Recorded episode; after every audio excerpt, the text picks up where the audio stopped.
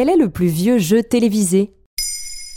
Merci d'avoir posé la question. En juillet 2022, un séisme se produit dans le PAF. Voyelle, consonne. Le compte est bon.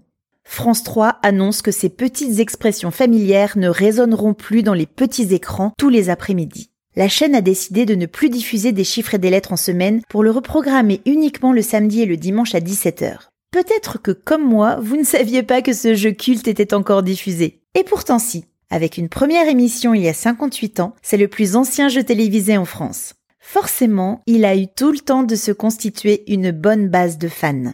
Et comment ça a commencé, des chiffres et des lettres? À ses débuts, le 19 septembre 1965, sur la deuxième chaîne de l'ORTF, on ne joue qu'avec les lettres, et ça s'appelle le mot le plus long. Le principe est simple, à la demande des candidats, l'animatrice de l'époque, Christine Fabrega, tire des voyelles et des consonnes au hasard. L'objectif est de constituer, comme le titre du jeu l'indique, le mot le plus long avec les sept lettres aléatoires.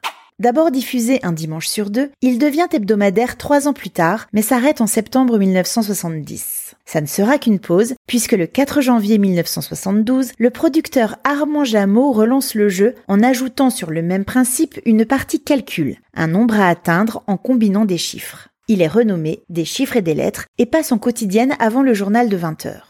Au fil du temps, la deuxième chaîne est devenue Antenne 2, puis France 2, et l'horaire a régulièrement été avancé pour faire du jeu un programme phare des après-midi. À la présentation cette fois, Patrice Laffont, épaulé par Max Favalelli pour les lettres et Fabien Buller pour les chiffres. Comment peut-on expliquer cette longévité? Par la présentation justement. Avec son humour et ses traits d'esprit, le trio initial a contribué à l'engouement du public pour des chiffres et des lettres. Si le concept est un télo, le plateau se veut rigolo. Et ça marche. Jusqu'en 1990, le jeu est regardé par 7 millions de téléspectateurs en moyenne. 12 pays achètent le concept pour l'adapter chez eux. Des jeux de société, des jeux vidéo ou encore un magazine papier arrivent sur le marché. Et des clubs de passionnés ouvrent partout en France.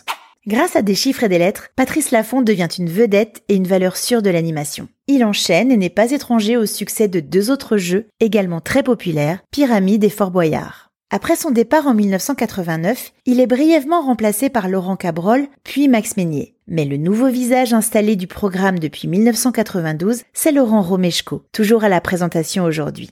Depuis plus de 20 ans, pour conserver son intérêt, le programme a vécu quelques liftings. Au niveau des mots, on est passé de 7 à 8, 9 puis 10 lettres par exemple. L'informatique prend également le relais d'une partie de l'animation et de nouvelles formules sont testées comme des épreuves de duel, des défis chronométrés, des organisations de championnats, de tournois et des changements de décor.